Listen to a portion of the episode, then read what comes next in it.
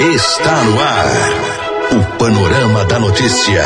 Um relato dos últimos acontecimentos nacionais e internacionais.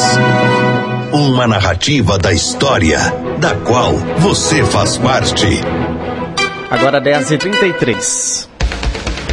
Olá, Rio Panaíba, olá, Alto Paranaíba. Hoje, terça-feira, 24 de setembro de 2019, está começando a edição número 41 do Panorama da Notícia, o seu diário de notícias da manhã.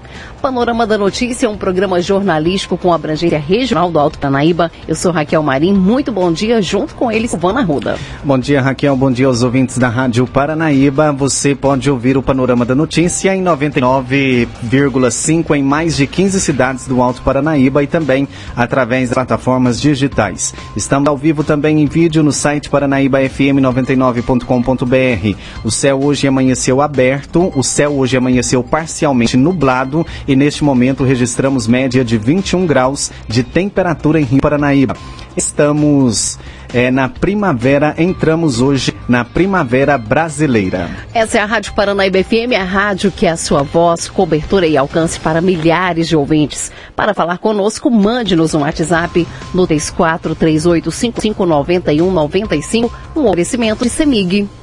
O nosso compromisso é com a informação séria e imparcial. É o jornalismo da Paranaíba FM disponibilizando seu espaço a serviço da comunidade neste país chamado Brasil. Mais um dia está começando e é mais uma oportunidade de sermos ainda mais felizes. Você está na Rádio Paranaíba, a rádio que é a sua voz. Bom dia.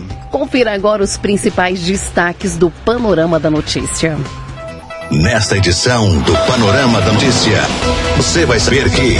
Operação Nêmesis do GAECO mira mais de 40 alvos, inclusive agentes públicos em Patos de Minas. Comemorando 18 anos o, e o dia do sorvete, a sorveteria central vende sorvete de casquinha a um real em Rio Paranaíba. Com desempenho preocupante, escolas públicas vão oferecer aulas de reforço na região.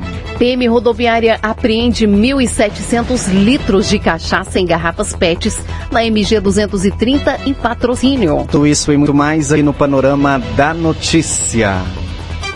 Agora 10h35. A polícia. A serviço da comunidade. Confira agora no Panorama Notícia a principal informação desta manhã. Acompanhe. O GAECO do Ministério Público em mais de 270 e mais de 270 homens das polícias militares de Minas Gerais e de São Paulo desencadearam na manhã desta terça-feira a Operação Nêmesis. A força-tarefa cumpre mais de 70 mandados de busca e apreensão e 40 mandados de prisão. Entre os alvos estão agentes públicos de Patos de Minas. Em Minas Gerais, a operação está sendo desencadeada na cidade de Patos de Minas, Patrocínio, Presidente Olegário, Serra do Salitre, Araxá, Uberaba, Uberlândia, Sete Lagoas, Monte Carmelo. Já no estado de São Paulo, a operação acontece na capital, em Mairiporã, também em São José do Rio Preto. Na mitologia grega, Nêmesis era a deusa do equilíbrio e do destino, que punia o comportamento desviante dos homens que quebravam as leis estabelecidas, além de ser uma opositora da arrogância e do orgulho. Nêmesis também defendia as pessoas que tinham sido punidas por crimes que não tinham cometido. A deflagração visa dar é, cumprimento a 71 mandados de busca e apreensão 42 mandados de prisão expedidos pela Justiça Estadual de Patos de Minas em desfavor de integrantes da sociedade delitiva especializada em, integra e, em integração por, integrada por pessoas inclusive agentes públicos que exercem suas atividades em Patos de Minas e São Paulo, que agindo em comunicação, em comunhão de esforços e unidade de desígnios, é, teriam, mediante homicídios, concussão, corrupção, prevaricação, falsidade ideológica, furto e roubo de veículos de cargas de fazendas, estabelecimentos comerciais, receptação e, adu e adulteração de sinais identificadores de veículos, cárcere privado, inserção de dados falsos em sistemas de informação de, de bancos de dados da administração pública adulteração de sinal identificador do veículo, lavagem de capitais, falsificação e comercialização de documentos públicos e obter vantagem de qualquer natureza. A investigação está em curso desde o dia 20 de março do ano 2019 e contou com diversas medidas investigativas que contribuíram para a elucidação de um dos homicídios, levando à prisão do mandante e os executores pelo, pelos agentes do GAECO e da guarnição da Polícia Militar, bem como contribuíram para identificar esquema de enriquecimento ilícito, inclusive de agentes públicos através de obtenção de vantagem devida, os quais deliberadamente e com estabilidade se uniram para garantir a perpetuação de ações criminosas diversas. A deflagração da operação visa garantir a ordem pública, assegurar a aplicação da lei penal e atender à conveniência da instrução criminal. Foram identificados mais de 40 sujeitos ativos que atuam no, empreende no empreendimento criminoso. Para garantir o cumprimento dos decretos de prisão preventiva e os mandados de busca, apreensão e sequestro de veículos, há a previsão do emprego de 270 policiais militares, viaturas caracterizadas e descaracterizadas, duas aeronaves, drones, cães, agentes do GAECO de Minas Gerais e de São Paulo, promotores de justiça, analistas do Ministério Público e servidores do Poder Judiciário.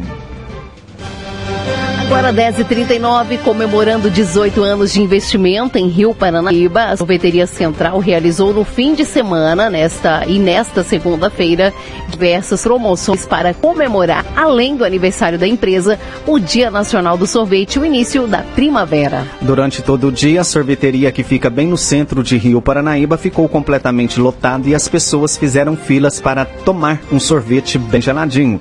Nossa reportagem foi, foi lá conferir e conversou com o empresário Alex Caetano sobre esse dia especial para a principal sorveteria da cidade. 23 de setembro, início da primavera, dia do sorvete e comemoração, 18 anos da sorveteria central aqui em Rio Paranaíba.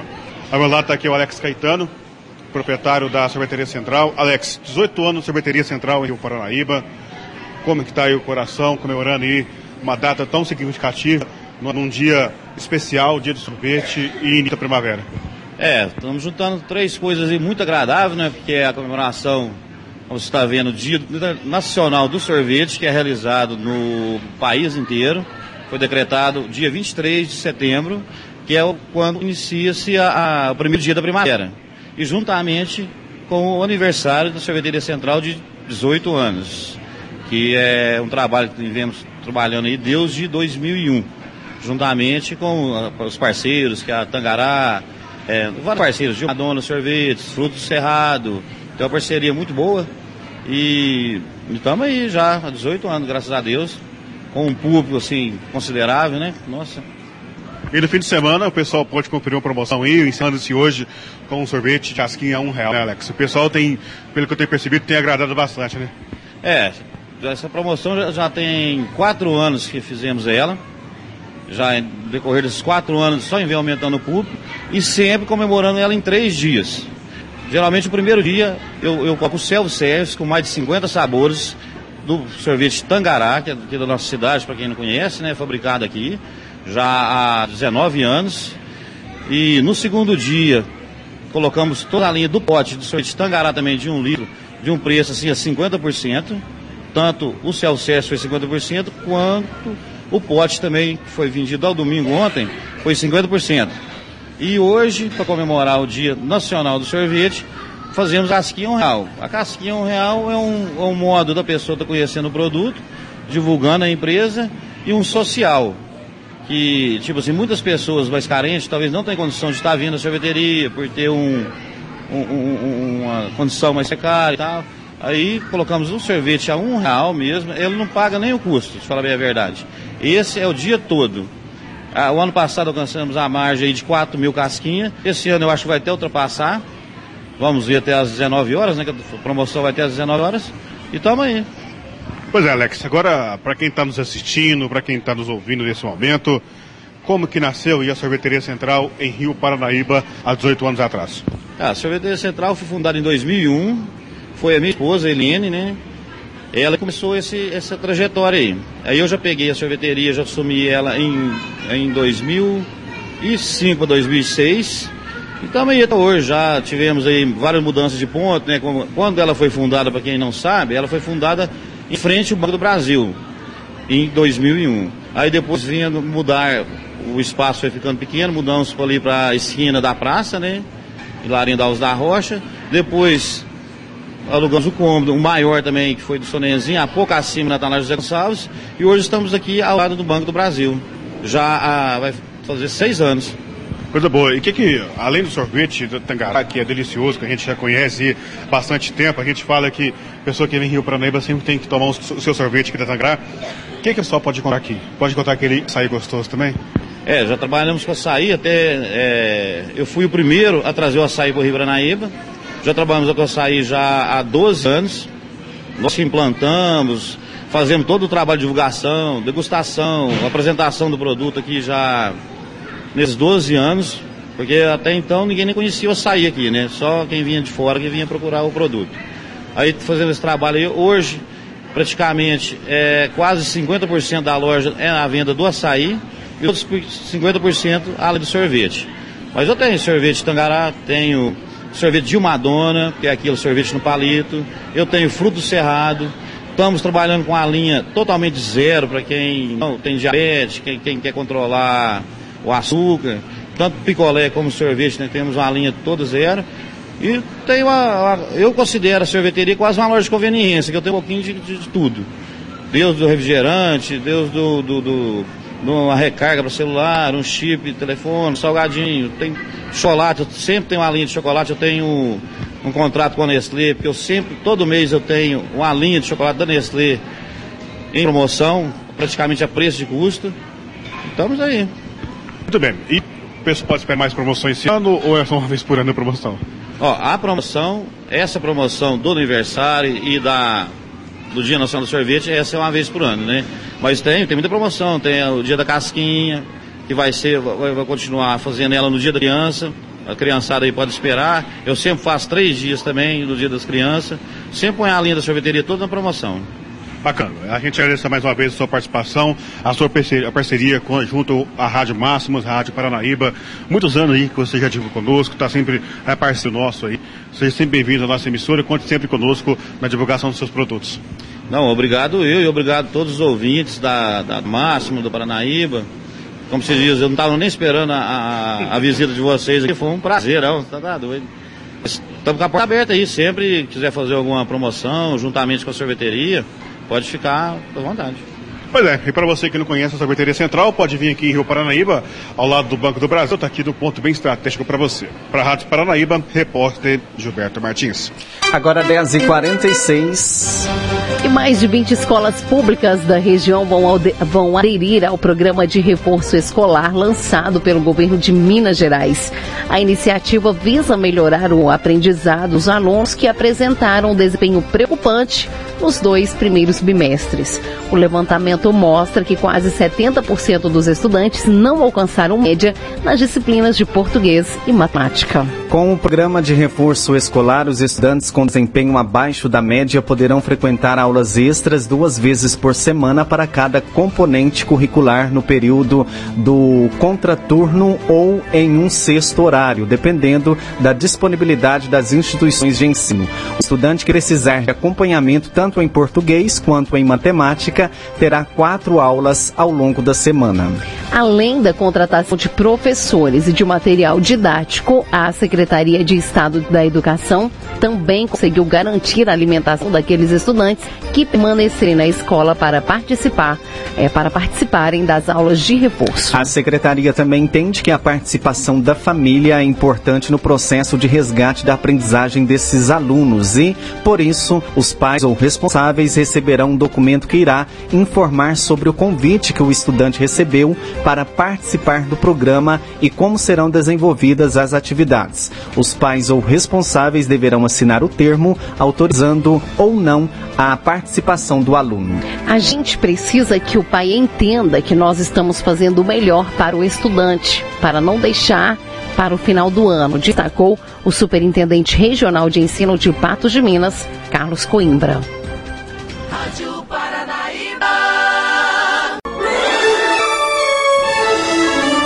Retomamos para que você saiba o que está sendo notícia hoje. Agora 10h51. A polícia. A serviço da comunidade. E a Polícia Militar Rodoviária apreendeu na tarde dessa segunda-feira, dia 23, uma grande quantidade de aguardente. Todo o produto estava sendo transportado na carroceria de uma caminhonete, em dia 230, no município de Patrocínio. A vigilância sanitária foi acionada e recolheu diversos litros de cachaça e multaram o motorista do veículo. De acordo com informações da Polícia Militar, é, por volta das sete e meia, durante realização de blitz de trânsito na rodovia MG 230, quilômetro 107, município de Patrocínio, policiais militares rodoviários abordaram abordaram um veículo Ford F-250 conduzido por RMA, 61 anos, que transportava aproximadamente 1.700 litros da aguardente pinga, acondicionados em garrafas PET. O produto não possui comprovante de origem e em seu rótulo não continha informações básicas como o número do registro da marca e o patente, local de fabricação, composição química e contato, identificação do fabricante que são exigidas pela vigilância sanitária. Diante do exposto, foi feito contato com os fiscais de vigilância sanitária municipal, os quais tomaram, é, tomaram as providências administrativas para o caso, apreendendo a carga transportada e notificando o responsável. Os policiais destacaram o que a lei prevê neste tipo de situação. Conforme a lei estadual 13.317-99, em seu artigo 99, constitui infrações sanitárias tributárias, ressalvadas as previstas na legislação federal e sem prejuízo do disposto no artigo 98 dessa lei. Agora, 10h53, um jovem de 22 anos foi encontrado morto a tiros na tarde dessa segunda-feira, dia 23, em Patos de Minas. Uma denúncia do mau cheiro foi que levou a polícia militar até o bairro Jardim Paulistano. O jovem, identificado como Lúcio Aguiar de Melo Júnior, foi encontrado caído na sala da residência, já em avançado estado de decomposição. Era por volta de meio-dia e 45 quando uma viatura policial chegou ao local do homicídio. De acordo com o capitão Ferreira, os militares receberam uma denúncia dando conta de que havia um mau cheiro muito forte na rua Vicente José de Araújo. A viatura veio até o local e em um primeiro momento, mas não identificou o mau cheiro. Posteriormente, nós voltamos e nos paramos a cena, informou o oficial. Lúcio estava caído de bruços na sala da residência já sem vida há alguns dias. A perícia da Polícia Civil esteve no local e identificou três perfurações provenientes de arma de fogo próximo ao pescoço e à clavícula de Lúcio. De acordo com o delegado Érico Rodovalho, a Polícia Civil irá trabalhar em mais um caso de homicídio em Patos de Minas. Segundo ele, os disparos foram provavelmente a queima-roupa e, e o autor estava dentro da casa com a vítima, uma vez que a residência não possui sinais de arrombamento. Vizinhos disseram que ouviram cerca de três disparos nesta última sexta-feira 20. Luiz Antônio Amorim, que é morador próximo ao local do homicídio, disse que ele e a filha ouviram os disparos, mas pensaram que fossem bombas.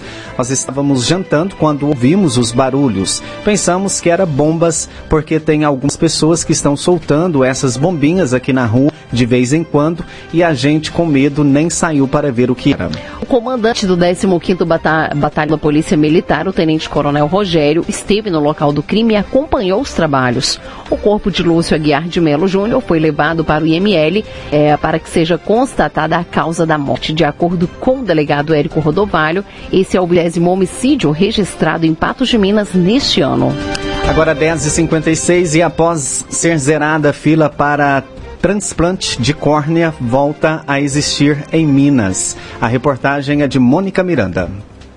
Heitor, eu não te escuto mais.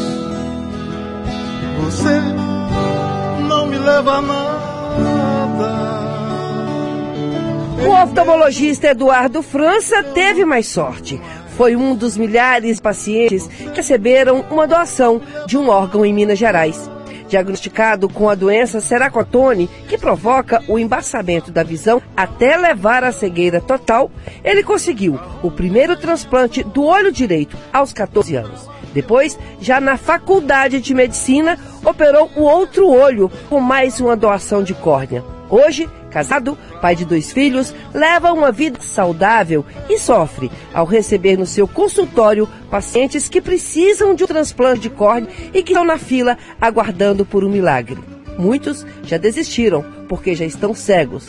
De acordo com o Dr. Eduardo, ele nasceu de novo após os transplantes. Com certeza é, as limitações que eu tinha para exercer minha profissão, a forma como enxergava o mundo, não só do ponto de vista médico, mas do ponto de vista psicológico, mudou para melhor, com certeza. Eu posso oferecer para o meu paciente hoje a mesma, o mesmo benefício que eu tive ao receber uma córnea transplantada. Como é viver com esses pacientes, com esse problema e pela falta da córnea, a pessoa pode perder a visão completamente e não ter mais jeito. É, na verdade, às vezes a pessoa está aguardando uma córnea e ela tem alguma patologia associada. Quando você vai tratar aquela patologia, pelo tempo que teve esperando pela córnea, a situação já mudou completamente, você já não tem como recorrer, como salvar aquele olho, aquela visão. É, a córnea é um tecido avascular e ele, sendo preparado corretamente, pode durar até 10 dias no frasco esperando o paciente. O que a gente precisa mesmo é conscientizar a população de que doem as córneas para as pessoas que estão esperando para ser beneficiadas pela essa doação. E o doador, ele não precisa ter aquele perfil específico? Exatamente. O, o banco de olhos, é coordenado pelo, pelo órgão estadual aqui em Minas Gerais chamado MG Transplantes, quando uma pessoa faz uma doação, ela colhe o sangue do doador e faz toda uma bateria de exames de sangue para ver doenças infecto-contagiosas e uma série de exames que, vamos dizer assim, vão nos preparar para falar que aquela córnea pode ser usada. Uma vez que ela pode ser usada, eu não preciso me preocupar com compatibilidade sanguínea muito precisa. Eu preciso que a córnea esteja em boa qualidade e que o paciente receba essa córnea quanto antes. Agora, doutor, estava dizendo o seguinte, que já teve uma época aqui, por exemplo, quando o ministro da Saúde era o ministro da Serra, que não, nem fila tinha. É, na verdade, houve uma época, tanto nessa época do ministro, depois um período também, se não me engano, talvez cinco anos depois, que a gente tinha fila considerada zerada. Ou seja, o paciente chegava para receber uma córnea, ele é cadastrado no órgão, no MG Transplantes, e até em um mês essa córnea saía para ele receber. E agora essa fila está só aumentando novamente. E por que isso? Falta de campanha? falta de campanha, precisa de conscientização contínua da população de que precisa fazer a doação de órgãos, de córnea, de todos os órgãos possíveis para ser doados, para beneficiar as pessoas que aqui ainda estão.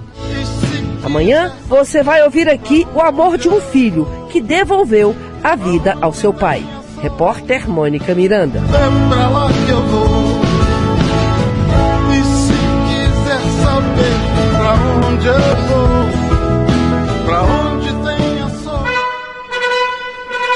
Você caminhou conosco pelo panorama da notícia. O conhecimento dos fatos faz de você um cidadão ativo. Agora 11 horas, Panorama da Notícia, um oferecimento de Semig.